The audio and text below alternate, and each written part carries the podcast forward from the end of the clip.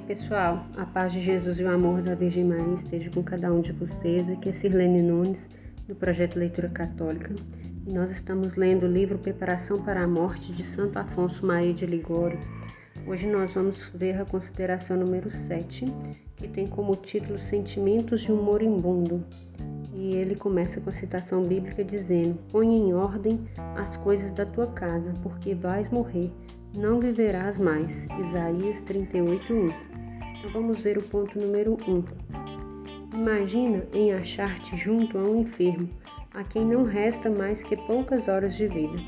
Pobre enfermo, observa como está oprimido pelas dores, desmaios, asfixia, falta de respiração, o suor frio e o entorpecimento a tal ponto que pouco sente, pouco compreende e pouco pode falar. Entre as suas misérias, a maior delas é aquela de estar próximo à morte, e em vez de pensar na alma de, e de preparar as contas para a eternidade, não pensa senão nos médicos, nos remédios, para livrar-se da doença e das dores que vai o abatendo. Não são capazes de pensar em outra coisa que não em si mesmo, de São Lourenço Justiniano, falando de tais moribundos. Ao menos os parentes e amigos lhe exortariam acerca do estado perigoso em que se encontra? Não, não há entre todos os seus parentes e amigos nenhum a quem haja ânimo para lhe dar a novidade da morte e exortá-lo para que receba os sacramentos. Todos se recusam a dizer para não dar-lhe o desgosto.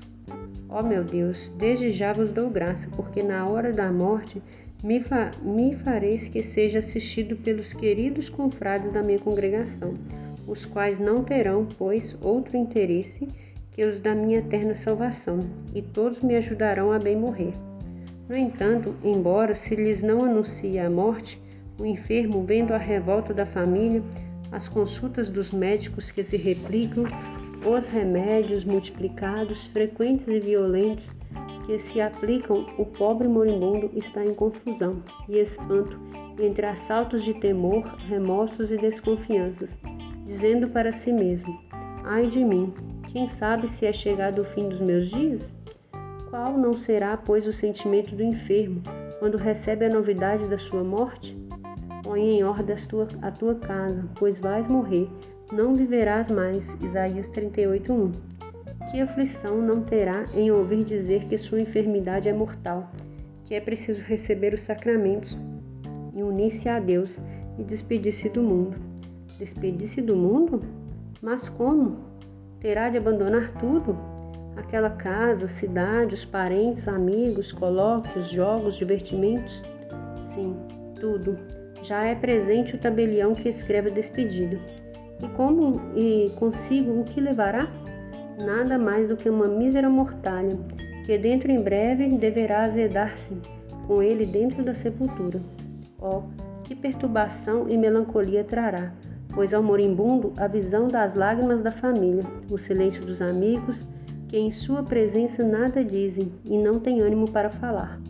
Mas as maiores angústias lhe serão os remorsos da consciência, que naquela tormenta serão mais sentidos pela vida desordenada versada até então. Depois de tantas luzes e chamados divinos, depois de tantos avisos dos padres espirituais, depois de tantas resoluções tomadas, mas nunca executadas ou depressa negligenciadas, dirá ele então: Ó oh, pobre de mim, que não recebi de Deus tantas luzes, tanto tempo para pôr em ordem a minha consciência e não o fiz. Eis que agora já é chegada a hora da morte. O que me custava fugir daquelas ocasiões? Romper aquela amizade, confessar-me toda semana? E ainda, que isto me fosse muito custoso, devia fazê-lo para salvar a minha alma, que valia mais do que tudo. Oh, se tivesse posto em execução aquela boa resolução feita por mim, se tivesse prosseguido como então comecei, quanto agora não me encontraria contente? Mas não o fiz, e agora já não há tempo de fazê-lo. Os sentimentos de tais moribundos que foram em vida negligentes de consciência são similares àqueles, os condenados, que o inferno também se condoem de seus pecados, como causa de suas penas, mas sem fruto e sem remédio. Afetos e súplicas. Senhor, Se neste momento me fosse encaminhada a novidade da, minha, da chegada da minha morte, eis os sentimentos de dor que me caberiam. Agradeço-vos que me dais esta luz e me concedeis tempo para emendar-me. Não, meu Deus, não quero fugir mais de vós. Basta o quanto haveis se dirigido a mim. Justamente deveria temer, pois agora a vós não me rendo e resisto, vós me abandonais. Deste-me o coração para amar-vos, mas dele fiz mau uso. Amei as criaturas e não vos amei, meu Criador e Redentor, que por mim destes a vida. Em vez de amar-vos, quantas vezes vos ofendi, vos desprezei e virei-vos as costas. Sabia de antemão que com aquele pecado vos dava um grande desgosto, e não obstante o cometi.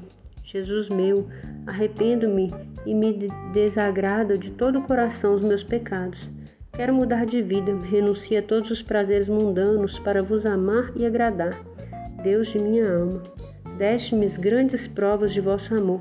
Quisera também antes morrer dar-vos alguma, alguma do, dar-vos alguma do meu amor Aceito desde agora todas as enfermidades e cruzes que me enviais, todos os desprezos e desgostos que recebeis dos homens.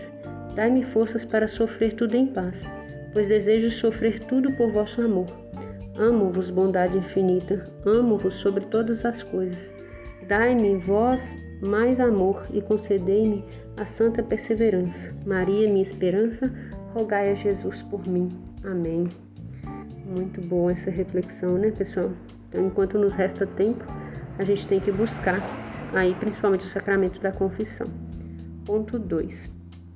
Ó, como no momento da morte se fazem conhecer as verdades da fé, mas, ma, mas maior tormento para aquele moribundo que viveu mal, especialmente se era uma pessoa consagrada a Deus, que portanto tinha mais comodidade, mais tempo, mais inspirações e mais exemplos para servir. Ó Deus, que aflição terá ao pensar e dizer: adverti os outros e em seguida fiz pior do que eles. Deixei o mundo e ulteriormente vivi atacado aos deleites, às vaidades e aos amores do mundo. Qual remorso fará pensar que com as luzes recebidas de Deus ter-se-ia feito santo até o pagão? Qual angústia não terá ao lembrar-se de ter desprezado as práticas de piedade e suas fraquezas de espírito, e de ter louvado certas máximas mundanas de estima própria ou de amor próprio, ou seja, de não humilhar, não se mortificar, não assentir com todos os divertimentos que se apresentam? O desejo dos pecadores perecerá. Salmo 111, versículo 10. Na hora da morte, quanto será desejado o tempo que agora se perde? Narra São Gregório em seus diálogos que havia um certo Crisanto, homem rico, mas de maus costumes, o qual na hora da morte gritava contra os demônios, que visivelmente apareciam para arrebatar-lhe. Dai-me tempo, dai-me tempo até amanhã. Este lhes respondiam: Ó insensato, agora procuras por tempo? Não tivestes tanto tempo, o perdestes e empregastes em pecar, e agora o buscais? já não há mais tempo. Ó miseráveis! O miserável seguia a gritar e a buscar ajuda. Achava-se ali seu único filho, monge, chamado Máximo, e o moribundo lhe dizia: Ajudai-me, meu filho, socorrei-me, meu Máximo. E, no entanto, com o rosto feito em chamas, se atirava furiosamente de uma a outra parede no leito, e deste modo, agitando-se, e, gritando de desespero, expirou a alma infeliz. Ai de mim! Estes desgraçados amam, durante a vida, a sua loucura, porém, seguidamente, na hora da morte, abrem os olhos e confessam de terem sido insensatos. Mas isto não lhes serve senão para aumentar a desconfiança de reparar o mal realizado. E morrendo neste estado, deixam grandes incertezas sobre a sua salvação. Meu irmão, agora que lês este ponto, penso que também dirás que é desta forma, pois se assim o é, maior será a tua loucura e desgraça. Se conhecendo essas verdades em vida, não te remendares a tempo. Esta mesma leitura que fizestes ser-te-á uma espada de dor na hora da morte. Eia, pois, coragem. Já não estás no tempo de evitar uma morte assim aterrorizante. Apressa-te em aplicar o remédio, sem esperar aquele momento que não haverá mais tempo oportuno de remediar. Não esperes nem outro mês, nem outra semana. Quem sabe se essa luz que agora Deus te concede, por sua misericórdia, seja a última luz e último convite que te faz? É estupidez não querer pensar na morte, que é certa e da qual depende a eternidade. Entretanto, maior tolice ainda é pensar e não se preparar para a morte. Fazes agora aquelas reflexões e resoluções que faria então. Agora o farás com fruto, naquela hora sem fruto agora com esperança de salvação, e naquela hora com desconfiança de alcançá-lo. Despedindo-se do homem gentil da corte de Carlos V para viver solitário com Deus, perguntou o imperador por que deixava a corte. Respondeu-lhe: É necessário para salvar-se que entre a vida desordenada e a morte exista algum espaço de penitência, afetos e súplicas. Não, meu Deus, não quero mais abusar da vossa misericórdia. Agradeço-vos pela luz que de agora que agora me dais e prometo-vos mudar de vida. Vejo que já não podeis me suportar mais. Posso esperar que me envieis ao inferno? Ou que me abandoneis a uma vida perdida, que me seria maior castigo que a própria morte? Prostro-me então a vossos pés. Recebei-me em vossa graça. Não mereço, mas vós dissestes em qualquer dia que o ímpio se converter da sua impiedade, a impiedade lhe fará, não lhe fará mal. Ezequiel 33, 12. Se, portanto, no passado, meu Jesus, vos ofendi a vossa bondade infinita, arrependo-me agora de todo o coração espero de vós o perdão. Direi com santo, como Santo Anselmo: Não permitais que se perca minha alma pelos seus pecados, que me remistes com vosso sangue. Não olheis a minha gratidão, não considereis o amor que vos fez morrer por mim. Se eu perdi a vossa graça, vos, vos não, vós não perdestes o poder de restituí-la. Tende piedade, piedade de mim, meu amado Redentor. Perdoai-me, dai-me a graça de amar-vos, doravante vos prometo, não querer amar outro senão a vós. Vós, entre tantas, tantos possíveis criaturas, elegestes-me para ortogar-me o vosso amor, e vos elejo sumo bem, para amar-vos sobre todo o outro bem. Precedestes-me com vossa cruz, não quero deixar de seguir-vos com a cruz que, que me destes para levar. Abraço o quanto me atribuís de pena e mortificações. Basta que não me priveis da vossa graça, e então estarei contente. Maria, esperança minha, alcançai-me de Deus a perseverança e a graça de amá-lo, e nada mais te peço. Amém. Cada oração mais linda do que a outra, né? E cada reflexão mais profunda também. Vamos ver o ponto 3. Ao moribundo que a vida negligenciou o bem de sua alma, todas as coisas lhe forem apresentadas serão tormentos. Tormento será a lembrança dos prazeres gozados, dos caprichos e das pompas do mundo. Tormentos serão os amigos que virão visitá-lo, com cada coisa que lhe recordarão. Tormentos serão os padres espirituais que o assistirão. Tormentos serão os sacramentos que deverá receber da confissão, da comunhão e da extremunção. Tormento se tornará, se tornará até mesmo o crucifixo que lhe será posto ao seu lado, reconhecendo naquela imagem a má correspondência dada ao amor de Deus que morreu para salvá-lo. Ó oh, insensato que fui, dirá então o pobre enfermo. Podia fazer-se santo com tantas luzes e agrados que Deus me deu. Podia ter levado uma vida feliz na graça de Deus. E agora, o, o que encontro de tantos anos que tive senão tormentos, desconfianças, temores, remorsos de consciência e contas a serem prestadas a Deus? E dificilmente me salvarei. E quando dirá ele tais coisas? quando já se está para prefazer o óleo para a lâmpada e não lhe encerrar a cena deste mundo, quando se encontra face a face com as duas eternidades, feliz e a infeliz, quando se acerca daquele último suspiro do qual depende o seu beato ou desesperado por todo sempre, enquanto Deus será Deus. Quando, então, ele rogaria para obter um outro ano, um outro mês, ou ao menos uma outra semana de tempo com a cabeça sã, Porque estando, pois, com aquela vertigem de cabeça, respiração ruidosa e ausência de fôlego, nada pode fazer, nem pode refletir, nem pode estimular a mente que leve a cabo um ato bom. Encontra-se como ocluso num fosso escuro de confusão, onde não se concebe senão uma grande ruína que sufoca, para a qual se vê incapacitado de recompor. Se quiseres tempo, será-lhe-á dito. Parte, depressa, acerta as contas neste breve espaço, como melhor puderes e parte. Não sabes que a morte não aguarda, não aguarda nem respeita ninguém?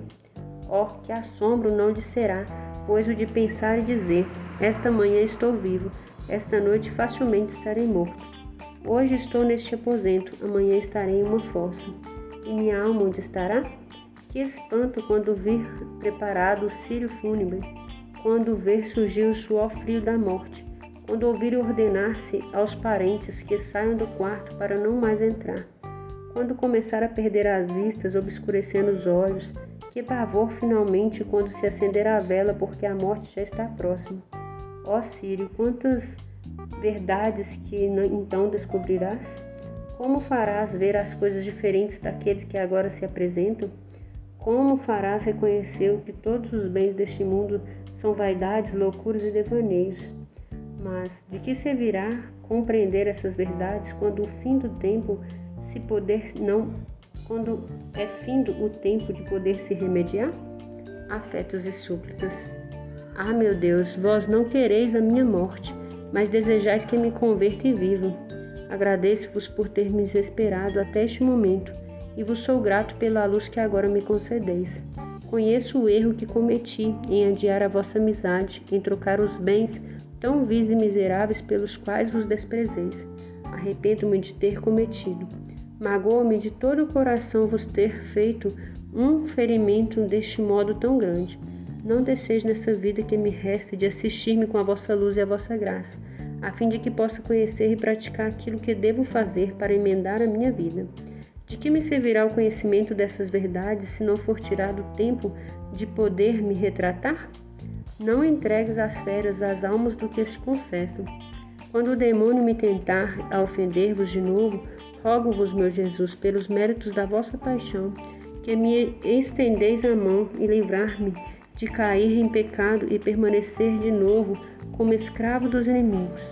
Fazeis, pois, que sempre recorra a vós e não deixe de encomendar-me a vós enquanto durar a tentação. O vosso sangue é a minha esperança e a vossa bondade o meu amor. Amo-vos, meu Deus, digno de infinito amor. Fazei que conheça as coisas com as quais devo romper para ser todo vosso. Quero fazê-lo, mas dai-me forças para executá-lo. Ó Rainha do céu, ó Mãe de Deus, rogai por mim, pecador. Fazei que nas horas não deixei nunca de recorrer a Jesus, e que vós, que livrais da queda com a vossa intercessão, todos os que vos se valem. Amém. Olha que oração bonita, né, pessoal? Assim, eu não sei se vocês repararam, né, mas todas as orações, as afetos e súplicas que a gente leu até aqui, nele começa é, reconhecendo que é agradecendo a Deus, né, pelo tempo de vida que a gente tem até aqui, é, reconhecendo que é pecador, que errou e que está arrependido, e depois pedindo a Deus né, misericórdia, pedindo a Deus que é, sustente é, a fé, que sustente a, de, a, devoção, que sustente a obediência, né, que a gente se emende. Então são orações é, mais ou menos padronizadas, mas com palavras diferenciadas. E sempre no final pedindo a intercessão da Virgem Mãe, né, que é aquela que pode nos ajudar a alcançar o céu também. Então que essa reflexão de hoje possa servir para a sua vida espiritual e nós nos vemos na próxima. Em nome do Pai, do Filho e do Espírito Santo. Amém.